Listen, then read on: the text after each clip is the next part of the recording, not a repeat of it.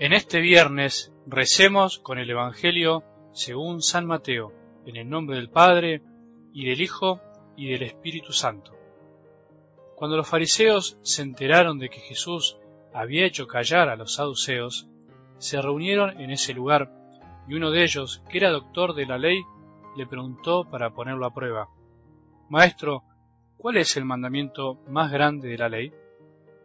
Jesús le respondió, Amarás al Señor tu Dios con todo tu corazón, con toda tu alma y con todo tu espíritu.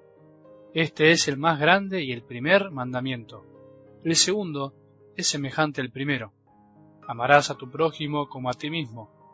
De estos dos mandamientos dependen toda la ley y los profetas. Palabra del Señor.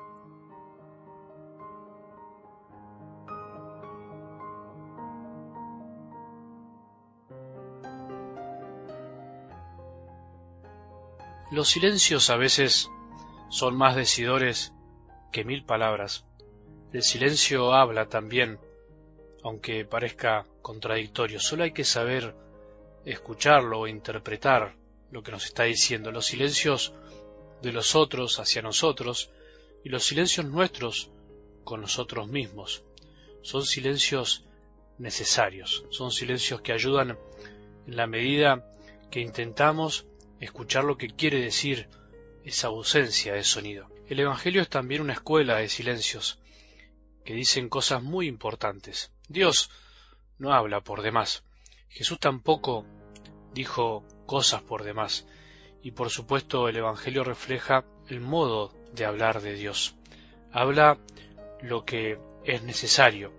No habla de más. No habla por hablar y calla cuando debe callar.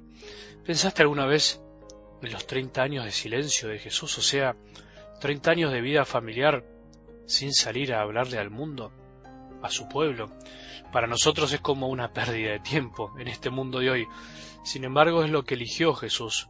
Fue un modo de decirnos algo también. Por eso el silencio de Jesús ante la petición de esa mujer con tanta fe en el Evangelio del domingo tiene su sentido, no es un silencio caprichoso. Decía así, pero él no respondió nada. Ante el pedido de ayuda a Jesús, no respondió nada. Qué extraño, qué difíciles son a veces los silencios de Dios, cómo nos hacen sufrir. Son silencios que desgarran y que no se comprenden al principio, pero después se transforman en fuentes de aprendizaje, de enseñanza, de crecimiento. Si Jesús no hubiese callado, esa mujer no hubiese insistido, y si no hubiese insistido, no hubiese salido de su corazón semejante caudal de fe y de amor, de perseverancia, de fortaleza.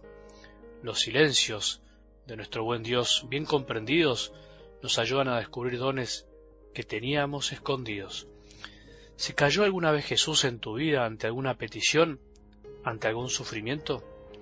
¿Qué hiciste o qué haces cuando estás al lado de un enfermo o de alguien que está sufriendo? ¿Hablas mucho o poco? Hay cosas que no necesitan muchas palabras, sino que necesitan presencias. Por eso Jesús siempre está, aunque a veces calle o parezca que se desentiende de las cosas, Él no quiere hacer por nosotros aquello que podemos hacer por nosotros mismos. Él quiere que saquemos lo mejor de nuestra interioridad, de nuestro corazón, y eso se da muchas veces en los momentos límites, en los momentos difíciles, duros, en los momentos donde Dios parece que no nos escucha, pero en el fondo es porque no nos está contestando. En algo del Evangelio de hoy, Jesús no permanece en silencio, pero contesta, podríamos decir, lo justo y necesario, lo justo para que ese doctor de la ley que quería ponerlo a prueba no pregunte cosas obvias que en el fondo ya sabía y al mismo tiempo para que aprenda algo más. Obviamente este hombre sabía que el amor de Dios es el primero de los mandamientos, solo quería ponerlo a prueba, solo quería poner una trampa para ver si se equivocaba en algo. Así es la soberbia de este mundo. Así actúa la soberbia tuya y mía muchas veces en el corazón. Preguntamos sabiendo la respuesta, pero para poner en evidencia al otro, para descubrirle el error al otro, para que los demás se equivoquen y queden expuestos. Este tipo de preguntas no tiene la finalidad de crecer, de aprender, sino de quedar bien a costa de los demás. ¿Cuántas de estas preguntas andan circulando por este mundo? ¿Cuántas veces este mundo soberbio y nuestro corazón orgulloso pregunta para ponerse por encima de los otros? Preguntémonos si a veces no actuamos así, con nuestros hijos, con nuestros amigos, con nuestros jefes, con nuestra gente, con nuestros compañeros. El mundo también hace así con la Iglesia, busca ponernos a prueba. Sin embargo, con Jesús no se puede. Jamás pudieron encontrarle un error. Es más, Él aprovechó esos momentos para enseñar, para enseñar algo mejor, algo más profundo. Hoy Jesús no solo le responde cuál es el primero de los mandamientos, sino que le enseña que en realidad son dos en uno, son inseparables. Diríamos nosotros un combo. El doctor de la ley pregunta en singular y Jesús le responde en plural. ¿Qué se habrá ido pensando ese hombre que por hacerse el superior terminó escuchando algo nuevo? ¿Qué estarás pensando vos al escuchar estas palabras de Jesús?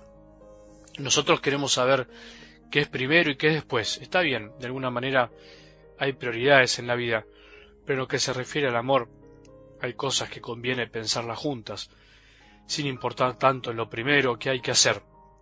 Al amar a Dios, amamos a los demás, y al amar a los demás, amamos a Dios.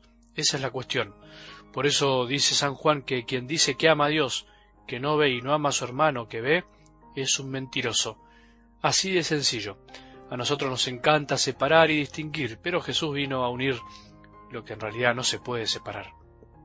Se ama a Dios en todo y en todas las cosas, especialmente los demás. Todo fue creado por Dios y para Dios, y amar lo que Dios creó es amarlo a Él, es respetarlo a Él. No es tan complicado. Somos nosotros los que la complicamos. No hay nada más terrible que decir que se ama a Dios y tener en el corazón un dejo de desprecio para los demás, un rechazo a todo lo que Él mismo ama. Eso no es cristiano, eso no es de hijos, eso no es de Dios. Que tengamos un buen día y que la bendición de Dios, que es Padre misericordioso, Hijo y Espíritu Santo, descienda sobre nuestros corazones y permanezca para siempre.